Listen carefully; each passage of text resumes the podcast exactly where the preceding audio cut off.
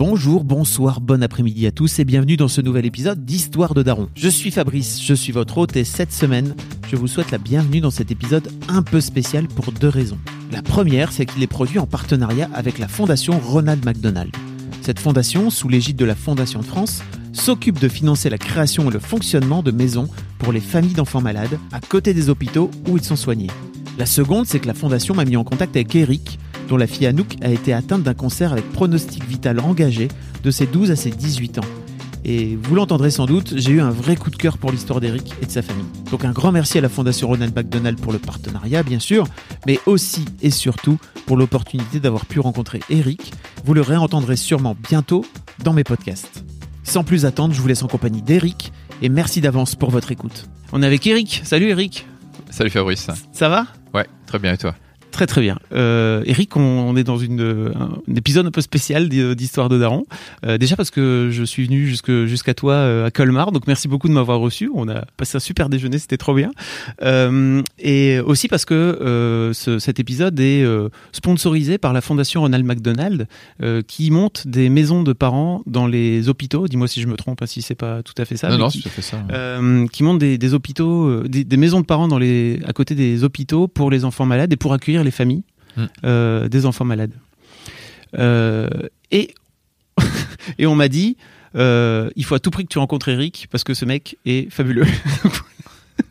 Donc bienvenue dans l'histoire de Daron, ça te fout un peu la pression. Oui, tout à fait. ouais, c'est- gentil de commencer comme ça. ouais. Non mais euh, ceci dit, tu as été, t'as été recommandé par, euh, comment dire, par la, la responsable de la, de la maison de parents de Strasbourg, c'est Ouais, ça? Si je me Strasbourg trompe de pas Pierre.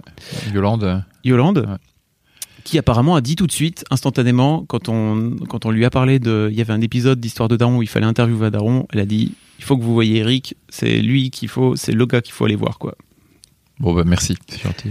Est-ce que tu peux te présenter un petit peu, Eric, euh, avant, avant qu'on avant qu'on démarre? Bah oui, bah écoute, euh, j'ai 54 ans.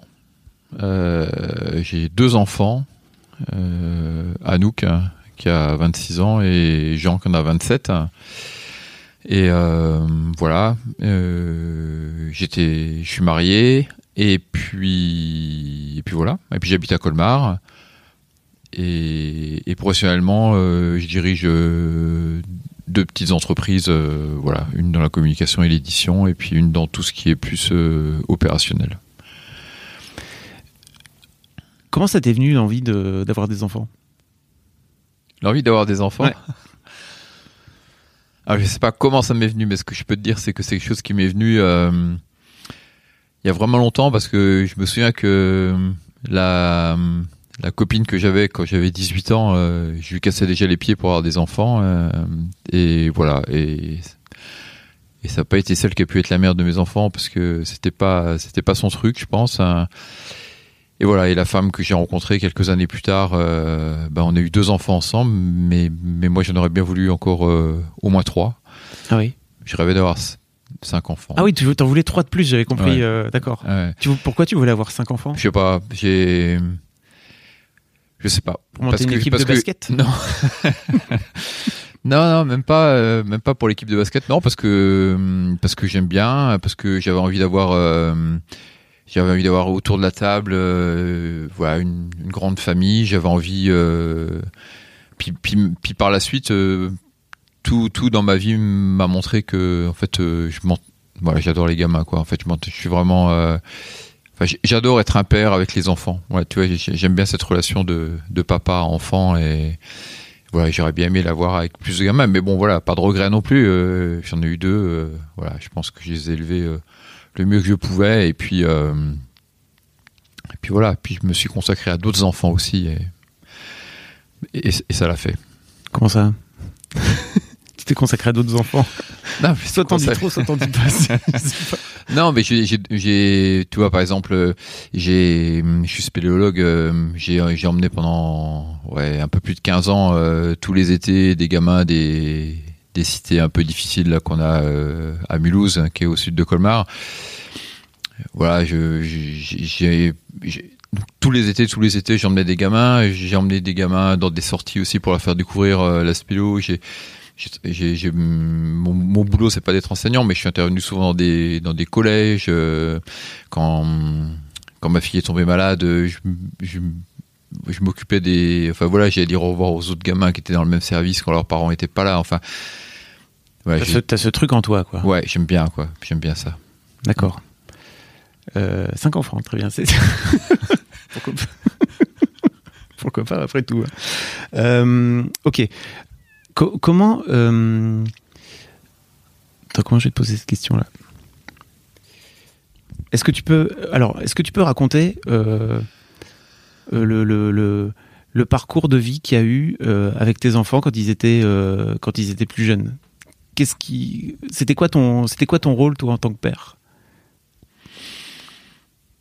Alors c'est,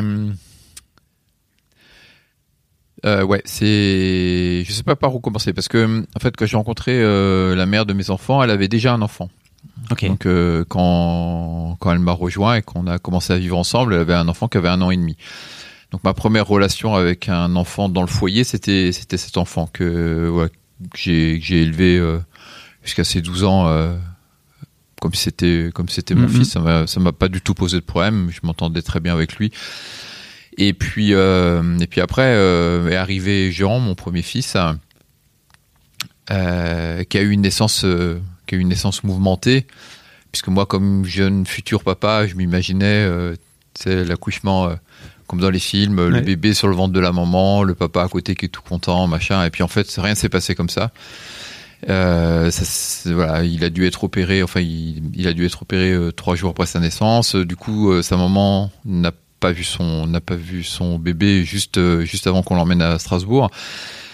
Et en fait, c'est moi qui l'ai vu pendant les six premières semaines. Et, donc j'ai eu des relations j'ai des relations qui étaient bizarres avec enfin bizarres était étrange avec euh, Jean parce que pendant, franchement, pendant la, première année et demie ou voire les deux premières années de sa vie, euh, j'étais son papa et sa maman.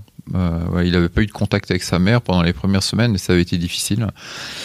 Bon, après, les choses sont rentrées dans l'ordre. Donc, si tu veux, c'était pour te décrire ma première expérience, c'est d'avoir été un papa et une maman avec mon fils ce qui était assez bizarre parce que j'emmenais le lait de sa maman, c'est moi qui lui donnais euh, sous forme de biberon, mais c'est mhm. moi qui l'allaitais, voilà, donc c'était c'était assez étrange.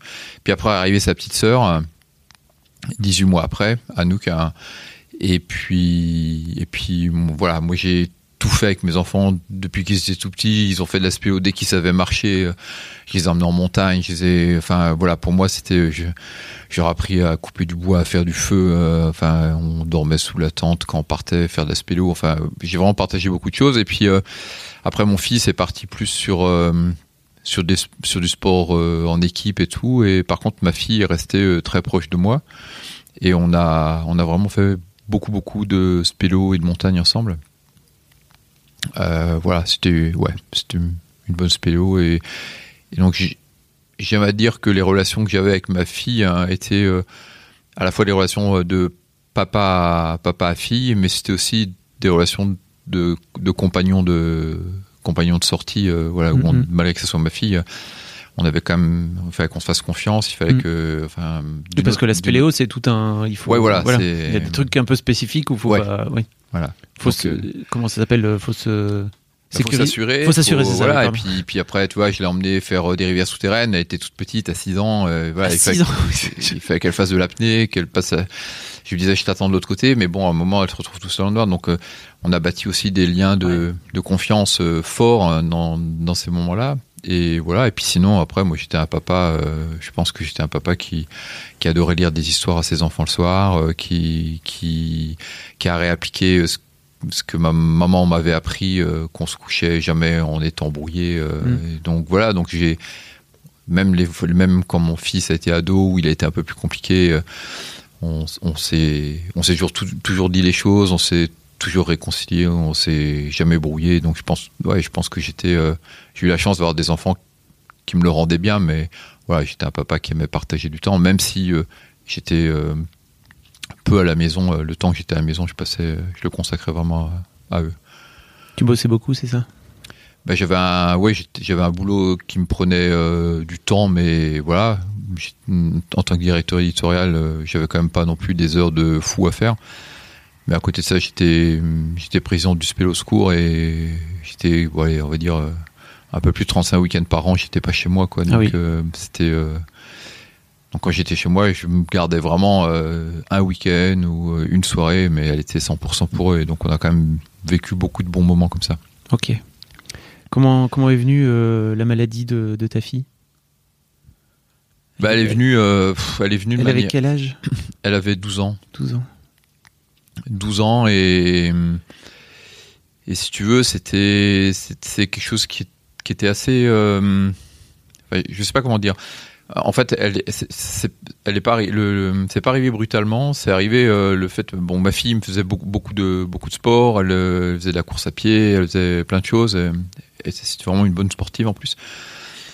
Et puis elle a commencé à avoir des, des, douleurs euh, à la hanche et tout. Euh, comme elle s'était elle s'était fait une double fracture au ski euh, un an avant, tibia péroné. Il y a des gens qui disaient que ça pouvait être à cause de ça, ou alors les douleurs de croissance. Et puis bon, quand t'es un papa, quand ta fille a mal à la hanche et qu'on te dit que c'est des douleurs de croissance, ça te va bien. Hein. donc effectivement, ça s'est à aspirer et tout. Après moi, j'ai eu un petit accident spélo qui m'a un peu abîmé les cervicales à une période où elle, elle a dû avoir plus mal, mais elle s'est mis un peu en stand-by pour voilà parce que c'était mais s'est dit c'est son papa qui a mal, donc euh, voilà, je vais pas en rajouter une couche. Et puis ça revenait sur le tapis régulièrement. Et puis on a un médecin de famille qui a, qui a dit bon écoute on va faire tous les examens possibles, voir si la maladie de Lyme, c'est tout ça. Il y avait rien, tout était bon. On va faire des radios et puis euh, donc elle va faire des radios au mois d'avril. Et les radios sont normales. Le compte rendu du radiologue dit que c'est normal et en fait la tumeur était déjà en place et le mec il l'a pas vu. Et, donc finalement, euh, bah nous, comme tout était normal, on s'est dit que tout allait bien. Et puis, euh, et puis un jour, elle qui pleurait jamais euh, sur une sortie en montagne s'arrête net en larmes. Et là, on se dit bon, il faut quand même qu'on aille voir autre part. Et c'est c'est amusant, mais c'est le chiropracteur qui les suivait depuis qu'ils étaient petits qui me dit il faut l'envoyer voir quelqu'un qui est plus spécialisé, un rhumatologue, quelqu'un comme ça. Et lui nous renvoie une lettre en nous disant il y a deux solutions, c'est soit je sais plus quoi, euh, soit un cancer. Mais donc il l'envoie faire une scintigraphie. Ma femme était, euh, enfin, est infirmière. Et euh, l'après-midi même de la scintigraphie, elle a un, médecin qui vient la voir et qui lui dit Rassure-moi, la scintigraphie qu'on vient de recevoir, c'est pas celle de ta fille. Et on lui dit Elle d'ici, et voilà. Et donc c'est comme ça que le 14 juillet 2007, on est parti à Haute-Pierre et moi je m'en souviens pas, mais qu'on nous aurait posé pour la première fois le mot cancer. Tu t'en souviens pas? Non, moi j'ai eu deux annonces de la maladie de ma fille et les deux fois j'ai pas entendu qu'elle avait un cancer. Zappé. La première fois c'était là, la deuxième fois c'était elle est rentrée dix jours en observation à l'hôpital, donc ils voulaient être sûrs, hein. donc ils ont fait des biopsies tout ça et puis euh, ils nous avaient dit euh, si quand elle sort de la salle d'opération elle a une chambre implantable, hein, c'est que c'est un cancer. Et donc elle est venue de la chambre, moi j'ai pas voulu soulever le drap pour regarder. Et puis toute l'équipe, euh, tout, le staff tout le staff médical est rentré. Et puis voilà, et puis ils nous ont demandé, euh, ils ont demandé qu'on soit cool et tout, machin. Et puis euh, la chef de clinique me l'a raconté plusieurs fois. Elle m'a dit, je voulais pourtant dire, on vous a dit, voilà, on a dit, on a fait toutes les analyses, on vous confirme que votre fille est bien atteinte d'un cancer. Moi, ils sont sortis de la pièce, je savais pas que ma fille a un cancer. C'est fou le cerveau. Ouais. Quand même. Et voilà, et je l'ai, et je l'ai vraiment compris. Euh, enfin, je l'ai, je l'ai réentendu euh, huit jours après. Waouh. Donc euh, voilà. Ok. Déni quoi, c'est ça? Ouais, clairement. Je sais pas, Je, oui, je, je, je, sais pas ce qui s'est passé. ma femme l'avait compris du premier coup. Et pourtant, voilà, j'avais, j'ai beaucoup discuté de ces chefs de clinique qui étaient vraiment une, une, une femme qui était vraiment bien, quoi. Et, et je dis, la première fois que j'en ai reparlé, je lui ai dit mais pourquoi vous pourquoi vous nous l'avez pas dit la première fois? Pourquoi il fallait juste qu'on mm. devine? Il a dit mais non mais vous rigolez, on est tous venus pour vous dire que c'était ça quoi. Voilà, mais voilà, il y a des tas de choses comme ça où, on s'est on s'est pris les pieds dans le tapis euh, ou des choses qui nous ont fait très peur aussi au début de la maladie de ma fille et puis euh, par exemple tu vois euh, on a tout de suite su, voilà, entre le radiologue qui avait loupé une tumeur de la taille d'un petit pois et quand ma fille rentrée à l'hôpital, la tumeur, elle mesurait 13 cm de diamètre, hein. donc avec un pronostic vital qui était quand même pas bon du tout. Euh, et au milieu de tout ça, euh, on, était prêt à annoncer plein de choses à notre fille, hein. et la seule chose qu'on arrivait ni ma, femme, ni ma femme, ni moi à lui annoncer, c'est qu'elle allait perdre ses cheveux. Et je me souviens que euh, le jour où elle est arrivée à l'hôpital pour faire sa première chimio, on est rentré dans le bureau du chef de service. Hein. Et le chef de service, euh, était assise entre nous deux, le chef de service, il la regarde bien dans les yeux, il lui a expliqué plein de choses, voilà, de manière un peu. Puis à un moment, il prend un ton un peu plus solennel, puis il dit Bon, nous, il faut quand même que je t'explique euh, des choses qui vont se passer. euh, et elle l'interrompt, elle lui dit Oui, je sais, je vais perdre mes cheveux. Et on s'est regardé, en fait, depuis le début, euh, Il le savait. elle le savait qu'elle allait perdre ses cheveux, et nous, on n'osait pas lui dire, tu vois, c'était. voilà. Bon, c'était le début. C'était le début d'une longue découverte où, en fait, pour résumer, moi j'ai voilà, moi j'ai je me suis retrouvé avec une gamine de 12 ans, enfin on s'est retrouvé avec une gamine de 12 ans qui était une vraie gamine, une préado euh, pleine de vie, machin et et six semaines après, euh, on avait une espèce de guerrière adulte hein, euh, qui Ah avait ouais. squeezé euh, qui avait squeezé 6 ans de sa vie quoi. Et qui était C'est la- La chimio, tu veux dire, ça l'a. ouais, puis même L'annonce, tout ça, de, ça l'a. Ouais, elle a complètement. Enfin voilà, elle s'est. Elle a changé. Elle a changé d'attitude, elle a changé, mais même physiquement, enfin c'était c'était impressionnant. Je parle pas du fait de perdre ses cheveux et tout, mais elle avait un visage, euh, elle avait un visage euh, doux, euh, et voilà, et elle a eu très très vite un visage, euh, un visage dur, toi, de vraiment de combattante, et, et voilà. Mais c'est vrai, que- c'est vrai que c'était une guerrière, quoi. Et je pense que c'est pour ça qu'elle s'en est sortie. Comment ça se comment ça se passe euh, une fois que une fois que l'annonce est enfin une fois que vous avez entériné une bonne fois pour toutes que ok en fait euh, notre notre fille de 12 ans a un cancer. Eh ben, on Euh, te la rend. Pendant Elle est restée 10 jours à l'hôpital, puis Ouais. elle a le droit de rentrer à la maison. Et puis, et puis là, tu sais que tu as 15 jours avec elle. Et puis qu'après, elle part pour euh, un protocole. En plus, euh, un protocole, on nous avait demandé qui était un protocole expérimental euh, qui avait jamais été testé sur les enfants et qui voulait essayer pour euh, lui donner le plus de chance. hein. Et, tu sais qu'il faut que tu profites à fond ces quelques jours, quoi. Parce que après, tu sais enfin, on n'imaginait pas dans quoi on basculait, mais on savait très bien que ça allait pas être rigolo et que ça allait être compliqué. Et puis on a une espèce de période qui est qui est difficile parce qu'on essaye de rester léger. On essaye de parler d'autres choses, on essaye de, se faire plaisir. En plus, c'était le mois d'août, tu vois, donc. euh, et puis en sachant très bien que au fond de nous, euh, on est euh, on est tous dans l'attente de savoir ce qui va, comment ça va se passer. Et puis voilà. Puis tu l'amènes à l'hôpital et puis et puis puis tu découvres en fait ce que c'est un service d'onco-hémato pédiatrique. Tu te prends quand même une grosse claque quoi. euh, avec aussi des choses euh, que j'ai trouvé admirables dans ce service-là, mais qui sont dures à vivre euh, en tant que parent. Par exemple, un choix délibéré du service qui était de, enfin, du chef de service et du, des gens qui encadraient ce service, c'était de dire que c'est l'enfant qui choisissait s'il voulait arrêter son traitement ou pas, mais que c'était pas les parents qui avaient le qui avaient le mot à dire dessus. Et voilà, donc c'était, on s'est retrouvés nous avec, euh, autour de nous des gamins de tout âge, hein, euh, avec des, des, tas d'atteintes différentes euh, et et des gamins qui étaient euh, super responsables. Et puis voilà, puis, euh, puis après, euh, bah, tu ramènes ta fille à la maison, tu penses que c'est bon, ça va aller, elle a passé ses trois jours et demi à l'hôpital. Et puis c'est là que euh, la première chimio, tout se passe bien, et puis la deuxième, la deuxième tu t'aperçois qu'entre les chimios, tu n'auras plus jamais la paix. euh, Tu vas la faire transfuser en pleine nuit à l'hôpital. euh. Enfin, voilà, les... enfin, il y a des phases qui sont très compliquées, surtout qu'elle a un traitement qui était hyper, hyper lourd. Elle a voulu continuer à aller à l'école. Donc, ça aussi, Oui. c'était euh, parce qu'elle voulait passer son BEPC. La réponse du chef de service, euh, qu'est-ce que vous voulez qui lui arrive de plus dangereux qu'un cancer? Donc, jusqu'à Noël, elle a tenu à l'école. Et puis, à, puis Noël, c'était l'opération, et après, c'était plus possible d'aller à l'école. Et elle retournera quasiment pas à l'école euh, jusqu'à jusqu'après le bac. Quoi. Elle fera tous ses examens euh, de l'hôpital. Avec un BEPC réussi et un bac avec mention réussie du fond de son lit euh, Ah ouais. en centre de rééducation. Donc, euh, Waouh. donc elle s'est quand même bien accrochée.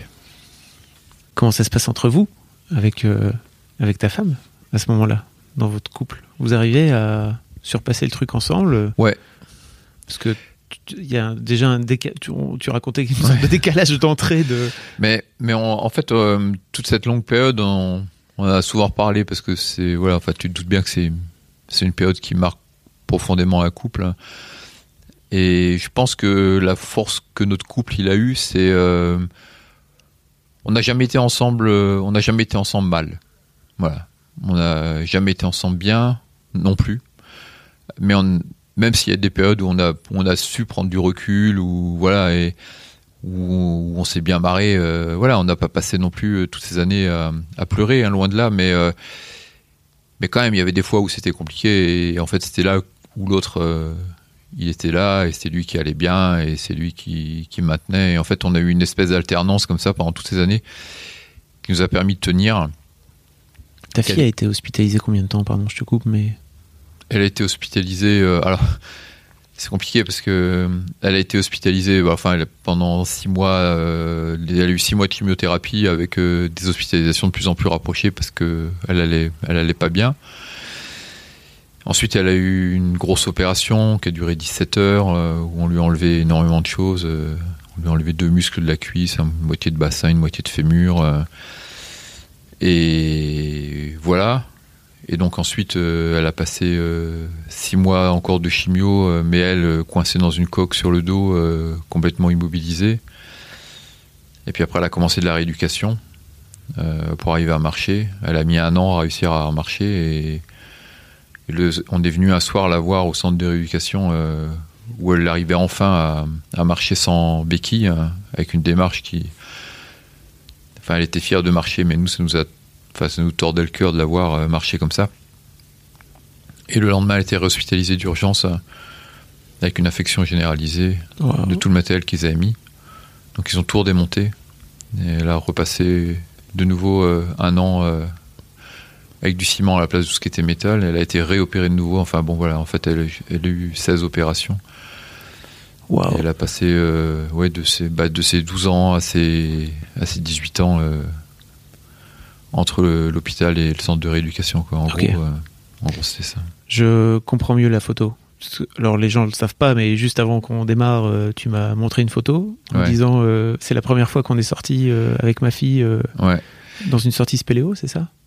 Après, Ouais, alors, ouais, parce que tu vois, paradoxalement, la spélo a eu un rôle euh, énorme dans, euh, dans les relations que j'ai eues avec ma fille. Euh, c'est, en fait, notre plus gros ennemi tout au début, ça a été la perte de poids. C'est-à-dire qu'elle avait un traitement qui était trop fort pour un enfant et donc elle vomissait tout le temps. Et elle mhm. perdait un poids, elle perdait énormément de poids. Et moi, à la fin, j'avais une fille qui pesait 27 kilos.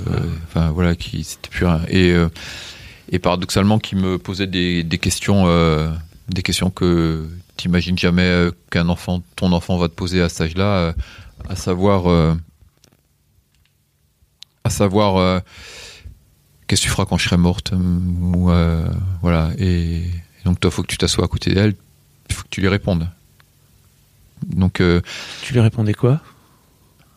Bah que je retournerai faire les choses qu'on avait bien faire ensemble, que qu'elle allait, que moi je pensais qu'elle allait vivre, et que si par malheur euh, c'était pas le cas, euh, qu'elle serait, qu'on serait toujours ensemble, voilà, que les gens se perdaient pas de vue. Et en plus j'y croyais, enfin j'y crois vraiment, que dans ces cas-là on serait pas perdu de vue.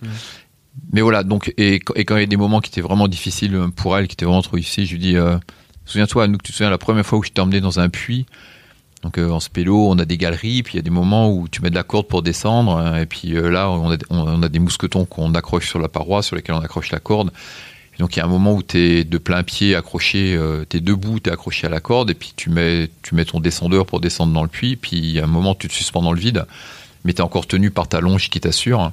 Et à un moment, tu dois te soulever et t'enlèves ta longe. Et là, il faut que tu fasses confiance à ce que tu as fait sur ton descendeur, parce que sinon tu dégringoles.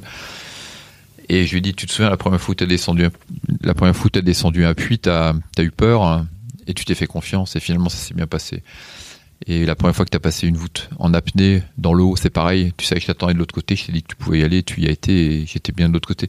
Donc on s'est beaucoup servi de ça. Voilà. On, avait deux théories à la con, on avait ça, la spéléo, et puis on a une autre théorie à la con. C'est pas à la con parce que c'est de la, c'est plutôt basé sur de l'expérience. Ouais, ouais, mais enfin voilà, on s'accrochait à ça et puis on avait un autre truc, c'était de se dire aussi de limiter. Alors pour revenir à pourquoi on a de l'aspect après, c'est que les médecins avaient avaient dit à nous que après cette opération qu'elle subirait, elle pourrait plus faire de sport, elle pourrait plus faire de vélo, plus faire de montagne. ils espéraient qu'elle n'était pas en fauteuil, mais ils pensaient vraiment qu'elle serait en fauteuil derrière. Et, elle me posait des questions là-dessus. Et notre deuxième théorie, c'était la théorie du saucisson. On se disait que bouffer un saucisson en une seule fois, c'était trop compliqué, quoi. Par contre, se, couper des petites tranches hein, et manger juste ces petites tranches, c'était quelque chose qui était raisonnablement faisable. Et donc, en fait, on a vécu aussi tous ces moments-là euh, comme ça, en se disant, euh, mais on ne sait pas quand ça sera après Noël, on ne sait pas quand ça sera dans un an, on n'en sait rien. Pour l'instant, euh, c'est aujourd'hui. Bah, il fait plutôt beau, on va pouvoir aller peut-être un coup dehors pendant une heure, ça va être plutôt pas mal et on s'arrêtait à ça.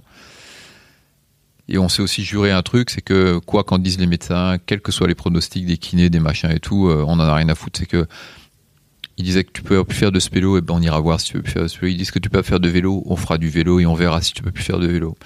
Et donc du coup, euh, la première fois où il a réussi à ressortir, donc c'était quasiment deux ans après l'opération, euh, on l'a même pas dit à ma femme parce que elle voulait pas qu'il lui arrive quelque chose et tout. Euh, on est partis tous les deux et en fait on avait embarqué nos affaires spélo. Et elle a réussi. Euh, elle, était super musclée, c'est vraiment en réduc, elle s'est vraiment fait des épaules de, de dingue quoi. Et, en fait elle a réussi euh, à passer sous terre partout à la force des bras avec ses béquilles. voilà. Et la photo que tu as vue, c'est le moment où, on a passé 4 heures sous terre et, et on était tellement contents de nouveau avoir froid, de nouveau sentir cette odeur, de nouveau euh, voilà. Et la photo a été prise à ce moment-là. Donc c'est pour ça que c'est une photo que je comprends. J'aime beaucoup. elle a d'autant plus de sens quand tu racontes un petit peu le, le parcours médical de ta fille. Quoi. Ouais. Qu'est-ce qui fait selon toi que Yolande de la maison des, la maison des parents de Strasbourg a dit il faut que vous alliez voir euh, Eric? À tout prix. Mais je sais pas pourquoi elle a dit ça. Euh. Enfin, il y a un truc, je sais, je sais. Enfin, il y a un fait précis je sais qu'elle a pas oublié, mais euh, je dirais que globalement, euh, paradoxalement, dans cette période-là, c'est une période où, euh, où j'étais vraiment costaud, quoi. donc, où, où, j'aidais, enfin, où j'avais envie de m'occuper de tous les gamins qui étaient là-bas. des fois, c'est un petit service, et puis moi, j'avais la chance d'avoir pu aménager mes horaires de travail, donc j'étais là-bas tous les après-midi le soir, euh, bah, pouvais, j'étais dans la chambre avec ma fille pendant qu'elle mangeait. Euh, après, il y avait d'autres enfants qui n'avaient pas leurs parents qui étaient là, donc euh, voilà. Au centre de rééducation, pareil. Des fois, on allait, voilà, on allait leur lire des histoires ou, on se racontait des trucs ou voilà. Donc, je pense que ça, c'est des choses qu'elle a, enfin qu'elle a, qu'elle a su, qu'elle a, peut-être que je lui ai raconté, j'en sais rien. Et puis surtout, ma fille, quand elle était en sa coque, il y avait un truc que j'ai pas supporté qui était très basique, c'est qu'elle était coincée, allongée sur le dos et que et que moi je voulais pas que elle soit forcée que de faire, euh, enfin d'avoir des couches et tout ça. Et je m'étais dit euh, putain mais c'est pas possible qu'il n'y ait pas un système qui existe pour que cette gamine elle puisse faire autrement que de sonner une infirmière ou une aide-soignante en disant que voilà. Et, euh, et je me suis dit, j'ai cherché, j'ai cherché, cherché, qu'est-ce que je pourrais faire, qu'est-ce que je pourrais inventer, et, j'avais réussi à fabriquer un espèce de truc avec une matériel que j'ai récupéré que les gens de l'hôpital m'avaient donné euh, avec un masque à oxygène avec un tuyau avec euh, des et, euh, j'avais demandé à je savais que le, le mari de Yolande travaillait dans une dans une entreprise qui faisait des travaux pour les maisons là. Et je me demandais il faut que tu m'emmènes un pistolet à colle il faut que tu m'emmènes un machin et j'avais préparé j'avais fabriqué un truc qui marchait quoi. Et donc en fait Anouk était autonome et et voilà j'avais enfin pour moi ça avait été tellement important enfin une gamine quand quand elle a 13 ans qui doit appeler pour qu'on la. Enfin, tu vois bien, c'est juste, c'était juste pas possible, quoi. Je sais que ça, Yolande, elle s'en souvient, quoi, entre autres. Voilà. Après, je sais pas pourquoi. Je sais pas. Voilà. Parce qu'on est resté longtemps. Oui, j'allais dire, parce que vous êtes resté un petit, un petit moment aussi. Dans... Ben, on est revenu plusieurs fois, ouais. Mm. Et, euh, et, et c'est ce que je disais aussi à Yolande. Enfin, moi, j'avais besoin de parler à cette époque-là. Euh, j'avais pas envie de parler avec. Euh, c'est enfin ça va être c'est abrupt ce que je dis mais j'avais pas envie de parler avec les autres parents de la maison tu vois il y a des parents qui arrivaient à se parler entre eux pour expliquer un petit peu avant qu'on rentre plutôt dans le détail mais comment comment fonctionnent euh, ces maisons euh, typiquement? Alors c'est c'est une espèce de grande maison comme comme si c'était chez toi. Mhm. C'est vraiment fait pour que tu pourrais te croire dans ta maison. Donc c'est une, une, maison agréable. Enfin, moi je connais que celle de Strasbourg, mais avec un beau patio, avec à l'époque l'hôpital s'était pas agrandi, il y avait encore pas mal de terrain autour. Et puis autour de ce patio, donc tout en, enfin tout en carré, il y, il y avait une aile du bâtiment qui était commune, donc avec il y avait un ou deux salons télé, il y avait une salle de sport, il y avait une grande salle à manger commune, une très grande cuisine euh, commune aussi. Puis après, chaque famille avait euh, son frigo, euh, son voilà, et puis sa chambre avec avec des salles pour faire la lessive. voilà, en tu pouvais vraiment t'y installer comme si c'était chez toi. Sauf que moi j'étais, nous on n'y rentrait que le soir et moi j'en partais très tôt le matin pour aller travailler.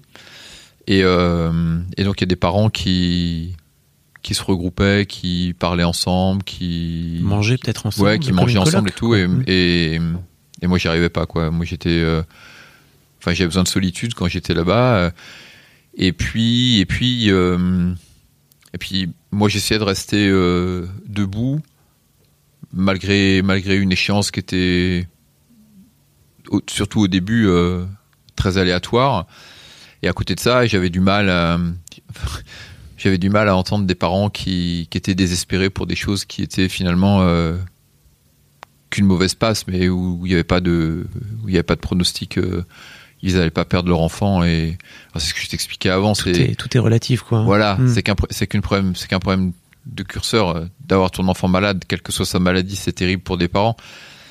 Mais moi, ce mais moi, ce que je trouvais, mais moi, ça, ça m'insupportait d'entendre. C'est méchant, hein, ce que je dis, mais c'était, j'étais comme ça, du moins à cette période-là. Euh, si je veux être honnête, c'est comme ça que j'étais. Ça m'insupportait d'entendre des parents où, où j'étais sûr que leur gamin il allait s'en sortir, euh, être aussi malheureux que ça, et j'ai, et j'aurais pas su quoi leur répondre s'ils m'en avaient parlé. Donc c'est pour ça que, c'est pour ça que j'étais pas le, le plus sociable euh, des parents qui étaient là-bas. Par contre, voilà, il y avait un autre couple de parents euh, avec qui on avait sympathisé euh, et qui avaient pourtant leur enfant qui, enfin voilà, leur enfant qui était aussi, euh, qui était dans le même service que notre fille. Et, voilà, eux par contre, c'est des gens avec qui on avait beaucoup échangé. Et, comme moi je parlais pas beaucoup aux parents, bah du coup c'est vrai que j'ai aussi, on s'est bien entendu aussi avec Yolande, qui, qui était pas là pour ça puisqu'elle était la directrice de maison, elle était pas là pour, ouais, c'était pas la psychologue de la maison. Mmh mais voilà, qui avait qui avait autorisé pas mal de choses, qui avait autorisé que Anouk puisse venir euh, dormir une nuit euh, là-bas, alors que c'était, enfin, il fallait qu'elle le prenne vraiment sur elle parce qu'elle n'était pas vraiment en état de venir dormir à la maison. Les, les, enfants avaient le droit de venir dormir, mais il fallait qu'ils soient autonomes, il fallait qu'ils soient, voilà. Et Anouk, c'était pas le cas, mais c'est lui. Elle avait vraiment envie de venir voir cette maison qu'elle connaissait pas. Elle avait envie de venir une fois dormir euh, là-bas. Donc voilà, c'était aussi, c'était aussi tout ça. Ouais, mais voilà, en gros. Tu me disais au téléphone euh, quand on s'est parlé que tu avais, euh, je sais pas, besoin ou une envie en ce moment de, de revivre un petit peu, enfin de repenser à cette période-là. Tu disais que ça, te revenait très régulièrement, que tu avais une, forme de, peut-être pas de nostalgie, mais en tout cas de. Ah non, pas de nostalgie. Non, non, non, non mais c'est le mot est très mal choisi, pardon. mais en tout cas, tu as, des, des choses qui te reviennent là en ce moment euh, par, rapport à, par, par rapport à cette période-là je, me demandais un petit peu pourquoi. Est-ce que cette question est maladroite? Je ne sais pas. Non, non, ta question est pas maladroite. Elle est juste. Euh, elle est juste euh, un peu, ouais, un peu sensible. C'est-à-dire, j'ai l'impression que hum, j'ai l'impression que j'ai traversé cette période et tant que j'avais, tant que j'ai pu euh, aider ma fille à être à ses côtés, j'ai pas flanché. Voilà. J'ai, je pense j'ai fait le maximum de ce que je pouvais faire, euh, euh, même après, pour qu'elle puisse refaire des choses et tout. Euh, et... Elle est sortie à quel âge alors?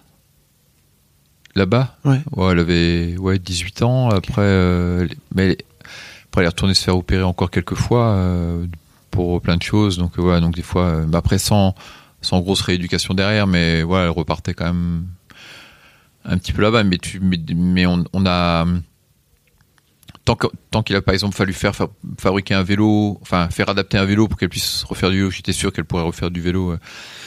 Mais je trouvais personne qui avait le courage de transformer un vélo pour euh, pour nous le vendre derrière. Hein. Donc finalement, j'ai trouvé quand même un gars euh, qui vendait des vélos qui a dit mais moi j'en ai rien à faire, moi je fais les modifications qu'il faut, mais ouais si c'est votre fille, elle peut refaire du vélo avec vous. Et donc on a fait un vélo, puis puis ça a marché. On a pu faire de la spélo, on a fait du badminton, on a changé les règles, mais mais voilà pour qu'elle ait pas besoin de trop bouger sur le terrain on a fait toutes ces choses-là. Puis à un moment, ben, elle a heureusement revolé de ses propres ailes. Elle allait mieux. Moi, c'est une période dans ma vie qui a été difficile euh, professionnellement. Donc, euh, ben voilà, je me suis, ce que j'expliquais à midi, je me suis pris les pieds dans le tapis euh, avec, cette histoire de boulot. Euh, j'ai plein de choses qui me sont qui me sont revenues, qui n'avaient pas été faciles dans dans d'autres aspects de, ma vie et, et, et cette histoire euh, d'Anouk, enfin m'a jamais quitté, mais je, me la suis repris de manière un peu moins un peu moins maîtrisée. Et puis, euh, et puis surtout, j'avais pris des notes. Euh, j'avais tenu un journal pendant toutes ces années. Et je m'étais toujours dit, quand ça fera les 10 ans qu'Anouk euh, était malade, je lui, je donnerai. En fait, je me suis replongé dedans, j'ai essayé de l'écrire au propre et tout. Et en fait, euh, j'y arrive pas. Je, sens que c'est. Euh, ça fait pourtant un moment maintenant. Et c'est quelque chose qui est, très sensible. Et puis voilà, le fait qu'en ce moment, je vive aussi une période au niveau familial qui soit pas facile. Euh, je pense que ça, voilà, ça réveille, ça réveille d'anciennes choses. Mais, mais voilà, mais il n'y a pas de, il y a vraiment pas de nostalgie, c'est vraiment pas dans ce sens-là. Je sais bien que t'as pas dit ce mot-là oui, non pardon. plus pour le mot qu'il voulait dire, mais je vois ce que, je vois ce que tu voulais dire aussi, c'est-à-dire qu'en fait, pourquoi ça revient, pourquoi ça redevient aussi réminer. présent? Mmh. Voilà, je sais pas, je, je peux pas te l'expliquer en fait. Euh, mais tu vois, par exemple, je me, je me suis remis. Euh, J'étais motard pendant longtemps, puis j'ai arrêté, puis je suis remis à la moto quand mon fils a passé son permis moto. Et, et euh, voilà, la, les premières sorties moto que j'ai faites, euh, c'était avec Anouk. Euh, enfin, quand elle pouvait pas.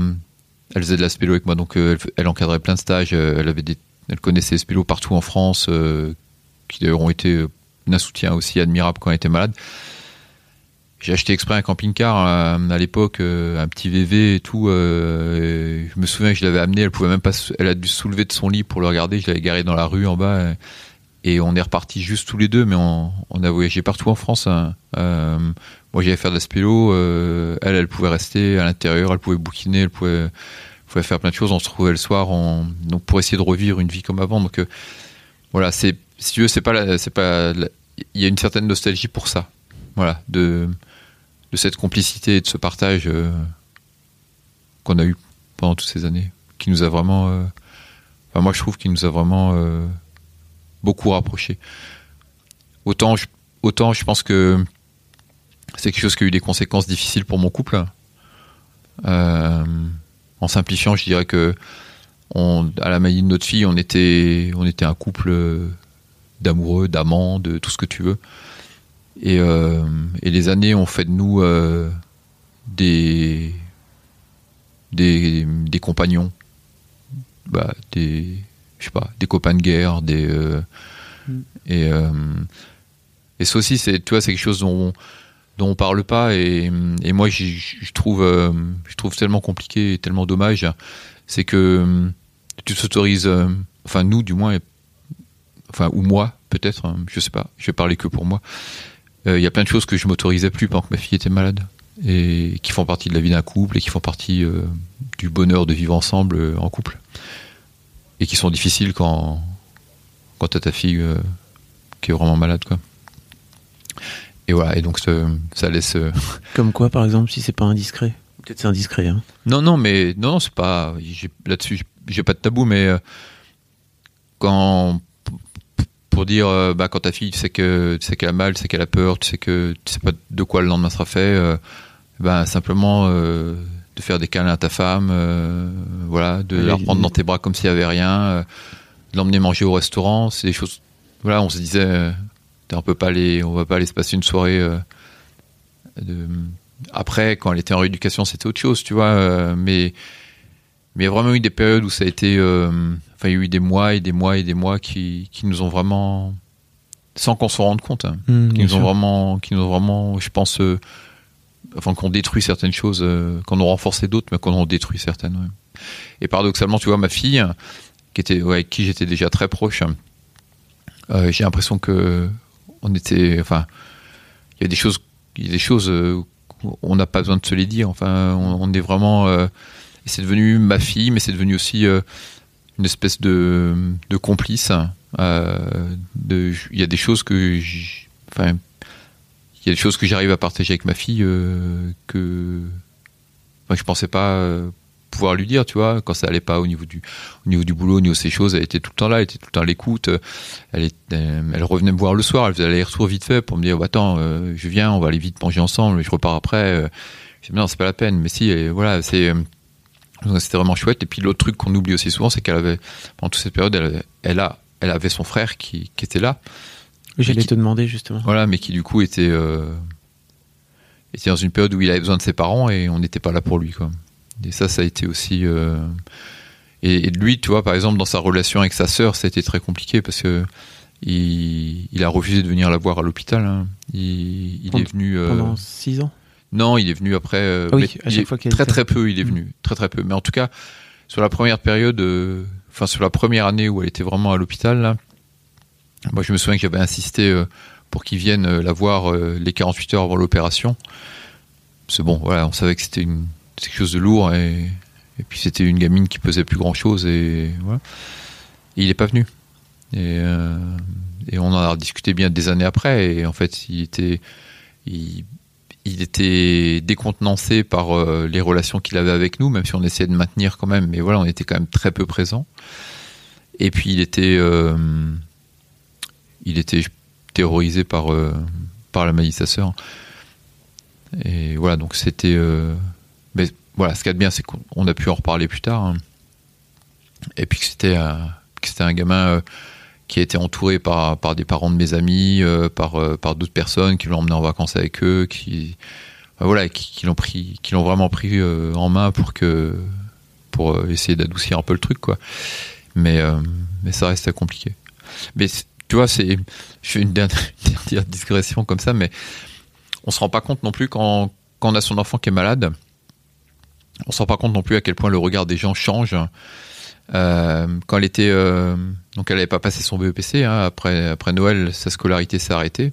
Et moi, j'ai remis ciel et terre pour que cette scolarité continue. Donc, euh, je voulais qu'il y ait au moins les matières principales, que ces profs ont trouvé un arrangement, mais qu'ils puissent venir ou quelqu'un lui ramène les cours. Enfin voilà.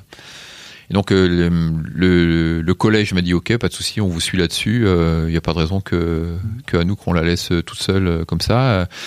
Et donc ils ont ils ont parlé aux profs de maths, aux profs de français, aux profs d'histoire géo. Et puis euh, puis on a attendu, attendu, attendu, puis les profs venaient pas quoi. Puis un beau jour quand même, je sais plus lequel, le prof de maths est venu en premier. Bon, ça s'est bien passé avec Anouk, hein, et puis les autres ont déboulé derrière. Et quelques temps après, on a rediscuté avec, et ils nous ont tous, tous les trois, ils nous ont expliqué que c'est pas qu'ils avaient pas voulu venir, c'est qu'ils avaient peur de, La maladie. ouais, et de la, de la découvrir euh, Mhm. autrement, transformée, euh, et de, voilà, et de, Pas réussir à le gérer. ouais, de pas réussir à le gérer. ouais. Et en fait, une fois qu'ils avaient fait le premier pas, euh, après c'était bon parce qu'ils ils ont aussi compris à quel point c'était important pour elle de s'accrocher à sa scolarité, de, de pouvoir continuer. Alors c'est vraiment la première fois que je fais un- une interview avec quelqu'un avec qui j'ai un moment avant parce qu'en général je suis vraiment euh, Ouais, tu m'avais dit. je découvre tu vois Euh, Mais j'ai essayé de pas trop t'en dire quand même. ça t'as commencé pendant le déj arrête t'es en train de faire l'interview on va pas faire ça en revanche tu m'as dit un truc qui m'a et pareil je t'ai arrêté euh, qui m'a touché c'est que tu m'as dit qu'en fait euh, ton métier c'est de notamment aller faire des sauvetages euh, alors euh, en France ou à l'étranger Euh, et que là, tu avais un sentiment d'impuissance Ouais. par rapport à ta- à- au propre sort de ta fille, en fait. Ouais, c'était euh, c'est une sensation qui était très bizarre parce que euh, enfin c'est pas mon métier hein, de, de faire du secours même si j'en ai fait beaucoup euh, mais euh, en tout cas j'ai voilà, fait beaucoup de grosses opérations de secours et, et souvent des opérations où où finalement la finalité était compliquée où on avait beaucoup de doutes sur euh, sur ce qui allait pouvoir se passer ou pas ou sur des catastrophes naturelles euh, voilà, en gros, dès qu'il y a une catastrophe naturelle dans le monde, euh, tu y vas. En tout cas, tu y allais. Je sais pas si tu vas Oui, si, j'y vais toujours, mais, mais voilà, mais tu vois, l'époque où ma fille était malade, c'était euh, l'époque d'Haïti, par exemple, le tremblement de terre Mhm. d'Haïti. euh, bon, ben voilà, c'est sûr que. Donc, moi, je faisais ces secours où finalement on allait dans des situations qui étaient vraiment désespérées et où on mettait tout en œuvre pour euh, et tu sais bien que enfin du moment que tu mets les choses en œuvre même tu sais pas le résultat lequel il va être mais si tu sais au moins que tu as fait le maximum pour tu te dis que voilà t'as pas t'as pas démérité quoi. Et là en fait ta fille elle est elle, tombe malade on, on, te dit que voilà elle a un sarcome que on s'est loupé, enfin que le, radiologue s'est loupé, que du coup euh, ça envahit trop de choses, qu'on sait pas ce que ça va pouvoir donner derrière. Et toi en fait tu laisses ta fille aux mains de personnes compétentes. Je remets pas du tout en cause le fait qu'elle soit compétente. Et toi tu t'assois sur un banc et tu regardes quoi. Et ça ça m'a bouffé quoi. Ça m'a vraiment bouffé. Et euh, Et je me disais, putain, quand t'as un mec qui est coincé euh, derrière une rivière en crue à 600 mètres de profondeur, euh, je suis capable de déplacer ciel et terre, de faire venir des plongeurs de l'autre bout de la terre, euh, trouver des hélicos pour les déposer, de faire des fourrages. De... Et là, j'ai juste ma fille qui est malade, quoi. Et, euh, et je suis dans l'inaction totale, quoi. Et, et ça, c'est un des trucs ouais, que j'ai vraiment eu du mal à gérer. Et je pense que c'est pour ça aussi que dès que j'avais une occasion de tu vois, le, le, de, de, de, de, construire cet appareil pour qu'elle puisse euh, être autonome. D'être en action, quoi. Ouais, voilà. Mmh. Dès que je pouvais trouver un truc où je pouvais mettre, euh, où j'avais l'impression de faire quelque chose, euh, je le faisais, quoi. Mais ouais. Avec le recul, qu'est-ce que tu dirais que cette épreuve t'a apporté à toi en tant que Eric? Eh ben, au risque de, te décevoir, je pense que plein de gens disent qu'on on sort toujours grandi de ce genre d'épreuve, et en fait, moi, je, pense que on en sort fragilisé, quoi. Je pense que j'en suis sorti. Euh,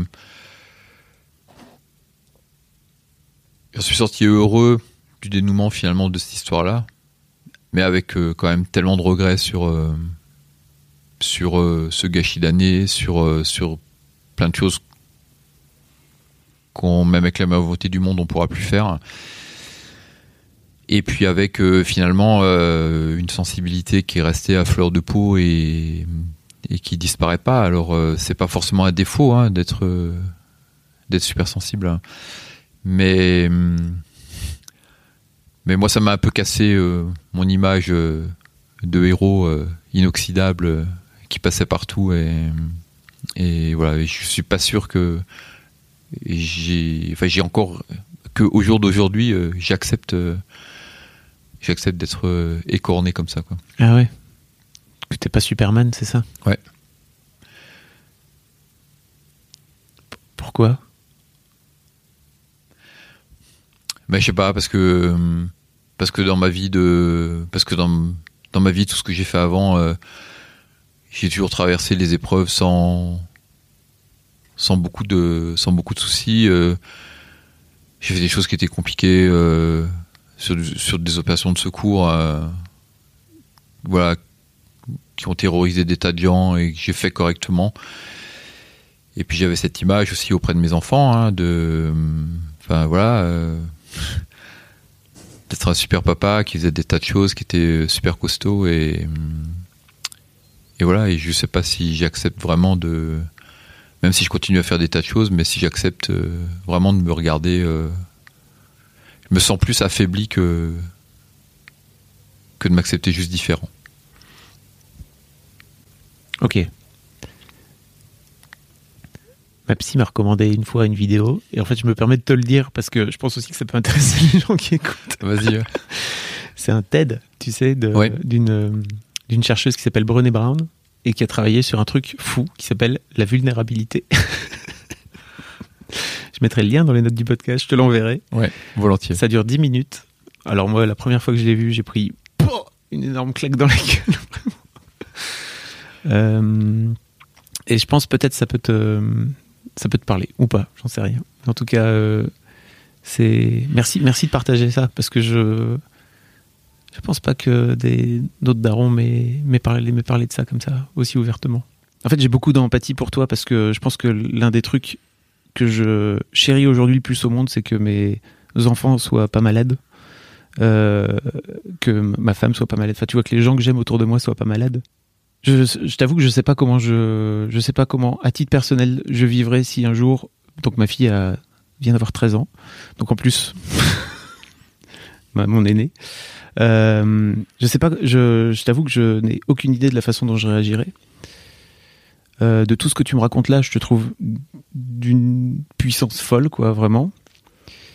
Euh, qu'est-ce que qu'est-ce que tu envie de dire aux parents qui aux parents qui qui découvrent ça? C'est-à-dire que qu'est-ce que tu aurais envie de me dire si demain ma fille tombait malade et que ça ça me venait en pleine gueule comme ça? C'est ah, c'est compliqué de de se poser en en donneur de leçons. Moi, je, ce que j'ai essayé d'expliquer à Ah, je- que j'en ai parlé avec des gens comme ça euh, où nous on y était déjà, on était déjà dedans depuis un moment. Puis des fois, ça arrivait qu'on trouve euh, des parents complètement décontenancés par ce qu'ils venaient d'apprendre ou ce genre de choses. Ils me disaient, je sais pas comment tu fais ou comment vous faites pour tenir. Ils disaient, en fait, euh, t'as pas le choix. Qu'il faut juste comprendre, c'est que t'as pas le choix. Quoi. C'est, euh, tu dois rester debout pour tes enfants, pour- enfin pour ton enfant malade, mais aussi tes autres enfants. Tu dois rester debout pour les gens qui sont autour de toi. C'est aussi cette position qui est difficile parce que t'auras envie, euh, t'auras envie des fois de te rouler en boule dans un coin et, et de pleurer et qu'on te foute la paix. Mais tu dois rassurer euh, ta propre mère, tu dois rassurer, euh, tu dois rassurer euh, tes frères et sœurs, tu dois rassurer les amis. euh, tu dois, en fait, tu dois être celui qui qui rassure tout le temps. Et paradoxalement, c'est peut-être ce rôle-là qui te permet de traverser, euh, traverser les épreuves. Moi, je me, moi, je me disais, euh, il faut un, faut que je reste debout. Deux, faut que je rentre la tête dans les épaules. Et puis, bah voilà, ce qui doit me tomber dessus, doit me tomber dessus. De toute façon, et c'est la même chose que je me dis dans mes missions de secours et tout. euh, même si je te dis que j'étais terriblement malheureux de l'inaction dans laquelle on me cantonnait. Mais n'empêche que dès que j'ai pu faire des choses, je me suis dit que j'ai fait le maximum à chaque fois. Donc je pense que c'est vraiment ça, c'est de se dire, euh, pas subir ce qui se passe, euh, essayer de comprendre. moi je devais même des fois je devais même être un peu chiant pour certaines personnes. je, je vérifiais, je leur disais. C'est marrant, ça devait déjà une heure qu'il devrait avoir cette paire, fallait toujours pas en place. euh, euh, à un moment, il y a eu une grosse question autour de la radiothérapie par radiothérapie. euh, voilà, ça, ça m'ennuyait. Je me disais, mais mince, il y a la radiothérapie, qu'est-ce qu'on fait Elle pourra plus jamais être enceinte. Est-ce qu'on peut rien prélever maintenant pour que plus tard elle puisse quand même avoir des enfants Voilà, toutes ces choses-là étaient, importantes. Donc, en conseil, je dirais, ouais, c'est il faut, faut garder son rôle de parent, il faut, euh, il faut continuer à faire, enfin, on n'a pas le temps là, mais si tu voyais les vidéos à la con qu'on a tournées avec ma fille, euh, on a enfermé dans les chambres d'hôpital, il y a un coffre-fort, on mettait les trucs les plus précieux, on y mettait une banane, on y mettait une pomme, euh, enfin, voilà. Il faut se dire que c'est une espèce de marche en avant inéluctable et que là-dessus t'as pas la main et que tu pourras pas l'avoir que du coup euh, tu peux que être euh, euh, ouais debout digne euh, pour que ta fille soit fière de toi. Tu vois j'ai- fait pendant pendant l'époque où elle était là quand j'ai fait les grosses opérations de secours c'est moi qui faisais toujours les points presse. Et, c'était les seules fois de ma vie je crois où j'ai fait des points presse où j'étais si content de les faire parce que je sais avec ma fille du fond de son lit elle, elle me voyait quoi. Et je voulais qu'elle me voie euh, debout euh, voilà. Mm. Et voilà, c'est ça, c'est ça qu'on peut donner comme conseil aux parents. Après, euh, après, c'est tellement différent pour euh, pour chacun, mais ça, je pense que c'est valable pour tous les parents. Tu me disais aussi, parce que, et encore une fois, la circonstance particulière de cette interview, peut-être qu'il faut que j'aille faire des déj avec tous mes prochains invités, je n'en sais rien. Tu me disais qu'aujourd'hui était un jour un peu spécial aussi pour toi? Bah oui, parce que, enfin, à deux titres.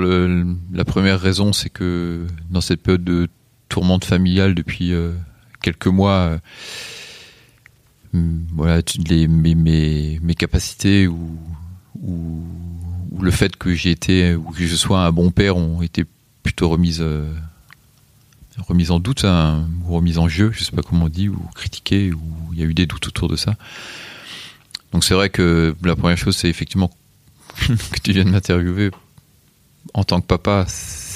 C'est plutôt, enfin voilà, je trouve que ça tombe vraiment bien. Et puis en plus coïncidence, mais mais juste incroyable. Euh, ma fille se fait réopérer euh, cet après-midi euh, à, Haute-Pierre, en face de la maison des parents. Enfin voilà, dans l'hôpital de la Dureté. C'est quand même juste incroyable que ce soit là maintenant que tu que tu viennes me poser des questions alors que quand on avait fixé la date de rendez-vous, j'étais même pas au courant qu'elle devait rentrer à l'hôpital quoi. Donc donc voilà. Donc il y a des signes quand même des fois. C'est pour ça que je suis aussi, euh, je suis aussi content de pouvoir, euh, voilà, de pouvoir dire les choses et, de les expliquer et, puis de les expliquer sans, voilà, sans mentir. Je pense à, je pense à tous les parents qui sont peut-être euh, dans votre cas. ouais. Il y a donc 12 ans et qui se disent ok comment ça marche, comment ça se passe et qui peut-être vont vont avoir des clés ou en tout cas euh, vont entendre des choses de ta part de, de ce partage. Bon Eric, merci beaucoup en tout cas. Bah de rien Fabrice. J'espère que j'ai été clair. Hein. Ah oui, c'était... On ne peut plus clair sur tout ça. Euh... Puis euh, merci beaucoup donc, de ce fait-là à la Fondation Ronald McDonald de nous avoir mis en contact parce que ouais. c'était, c'est une, une, très chouette rencontre. Euh, vous trouverez plein de liens, je vous mettrai des liens si jamais le, l'association, enfin la fondation vous intéresse, vous pourrez trouver tout ça dans les notes du podcast. Eric, je te souhaite une très belle vie. Merci Fabrice. Parce que tu le mérites, franchement. Puis bah, merci de m'avoir croisé. Avec plaisir. Et voilà, c'est terminé. Merci beaucoup d'avoir écouté jusque-là. Si vous voulez découvrir les autres épisodes de la collection dans d'autres maisons de parents et avec d'autres podcasteurs et podcasteuses, ça s'appelle Dans la maison des parents et c'est à écouter sur toutes les plateformes de podcast et sur le site de la fondation fondation-ronald-macdonald.fr.